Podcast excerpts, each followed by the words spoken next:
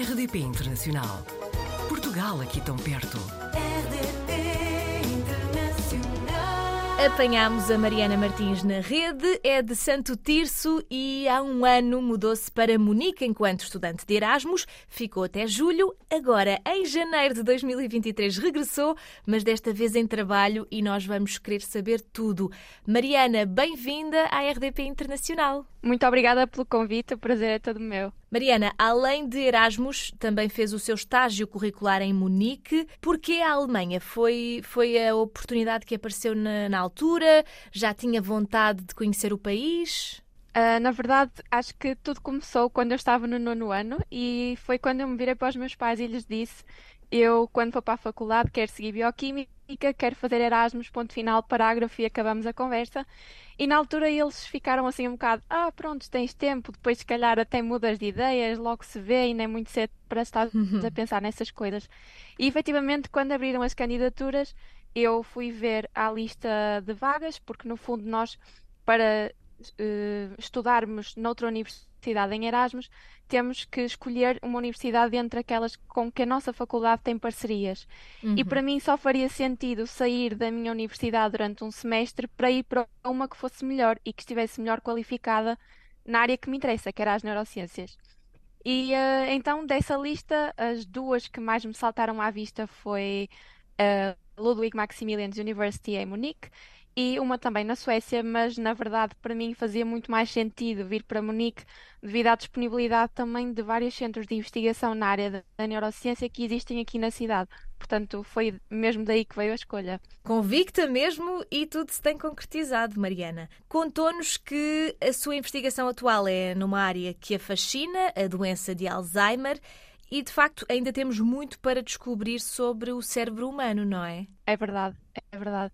Na verdade, o cérebro humano é de tal forma complexo que é muito complicado para nós termos as respostas às tantas perguntas que temos de imediato e é uma área em contínua evolução, sem dúvida. Adaptou-se bem à forma de vida na Alemanha? Contou-nos que uh, falou-nos da pontualidade ao segundo, não é? A organização, os transportes públicos. Foi assim um choque para si ou já ia preparada? Um, eu já ia de certa forma preparada. Não deixou de ser um choque, mas não um choque que impedisse de alguma forma as atividades do dia a dia. Na verdade, foi um choque até positivo, porque num país em que estamos habituados a atrasos nos transportes uhum. públicos, atrasos nas reuniões, uh, vir para cá e confrontar-me com esta pontualidade literalmente ao segundo foi muito bom.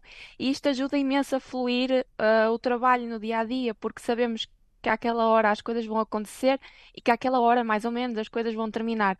Portanto, isto re realmente é algo que facilita mesmo muito. E a adaptação foi sem dúvida perfeitamente incrível. Nada a dizer acerca disso, sim. Temos aqui a ideia de que na Alemanha há muita coisa que fecha ao domingo, uh, os, por exemplo, um restaurante se fecha àquela hora, fecha mesmo àquela hora, e entretanto, ao sábado os dias são muito movimentados, contou-nos, não é? É verdade. Eu tenho a ideia de que aqui o pessoal em Munique é um bocadinho consumista e então o sábado hum. é literalmente o dia de compras e fica até um bocadinho complicado andar nas ruas com tanta gente, tantos espetáculos, bancas a vender uh, das mais variadas coisas.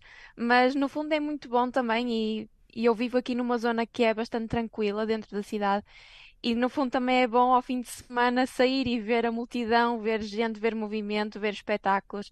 E, e, é muito engraçado este contraste entre um dia e outro, mas acho que faz parte e também me faz bem ter esta diferença durante a semana. Neste momento, um pouco por toda a Europa, e se calhar até podemos dizer que em todo o mundo uh, há, começam a aparecer crises de custo de vida e calculo que na Alemanha não seja exceção. Já se sente muito o aumento do preço das coisas que, e, e se está ou não a ser acompanhado por aumento de rendimentos? Não sei se tem esta percepção. Relativamente de rendimentos, eu não consigo dizer com, com 100% de certeza, mas daquilo que tenho visto, Uh, não se tem verificado muito, uh, uhum. pelo menos de forma a acompanhar a subida dos preços que se tem verificado. Relativamente a essa subida dos preços, sim, notei imenso do ano passado para este, uh, especialmente a nível de supermercado, mercearia, coisas básicas do dia a dia.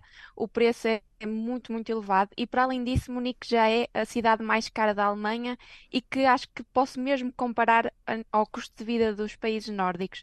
É uma cidade extremamente cara e isto, agora com as crises um, económicas, veio-se a notar quer no alojamento, principalmente, e, e, a nível de bens essenciais também. Voltando-nos aqui para a sua área, Mariana tem uma página no Instagram de comunicação de ciência que ainda está a começar, não é? Mas que, que tipo de conteúdos é que podemos esperar em breve que, que serão então publicados nesta página? É verdade, esta página está mesmo, mesmo no começo, ainda nem uma semana tem neste momento em que estamos a gravar, uhum. mas na verdade esta ideia surgiu há dois anos atrás, é verdade, uh, quando eu fiz um curso de comunicação de ciência no Instituto de Ciências Biomédicas Abel Salazar, onde eu frequentei a licenciatura em Bioquímica, e foi lá que a professora que lecionou esse curso nos deu a conhecer através do último módulo sobre a comunicação de ciência nas redes sociais. Eu nunca tinha ouvido falar tal coisa, porque para mim comunicação de ciência era em conferências, era através das publicações,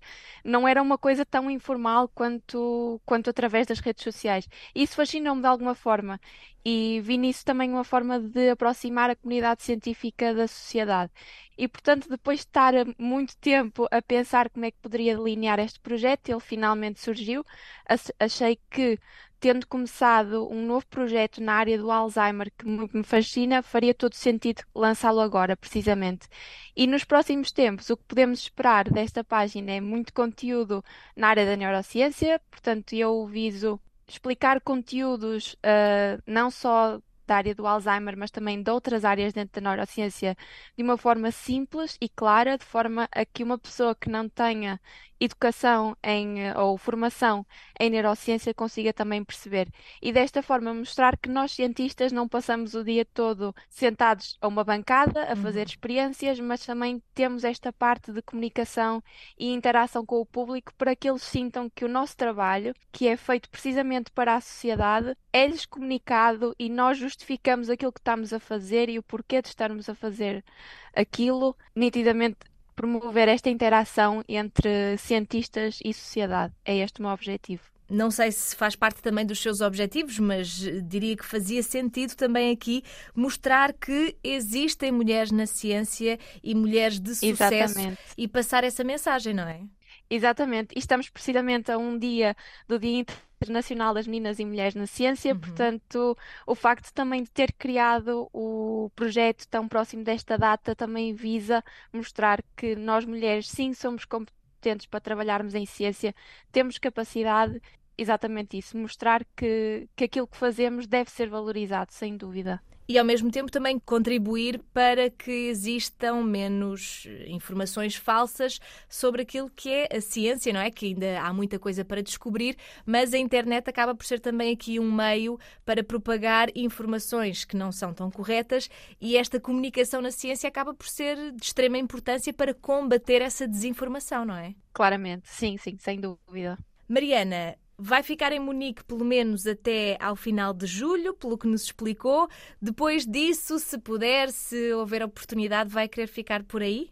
Esse seria o meu sonho, sim. Embora, lá está, eu gostaria muito de fazer um mestrado em neurociência aqui em Munique. Primeiro porque já estabeleci aqui uma rede de contactos fantástica. Conheço uh, muitos dos professores que, que cá trabalham, os grupos de investigação, os temas que lhes interessam e que investigam.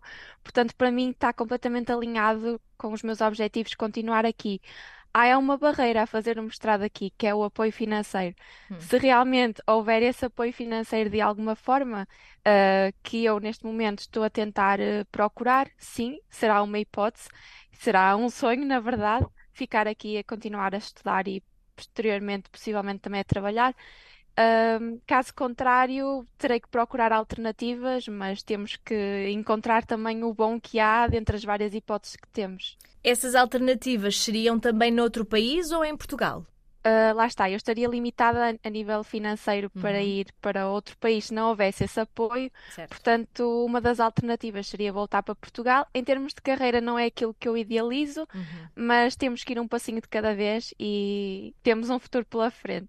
Claro que sim, Mariana, e estamos a torcer para que corra tudo bem e que possa continuar por aí a concretizar os seus sonhos, a contribuir para boa informação e boa comunicação de ciência e vamos querer segui-la aqui na sua página. Espero que daqui a uns tempos voltemos a falar e que continue por aí e muito feliz. Pode ser?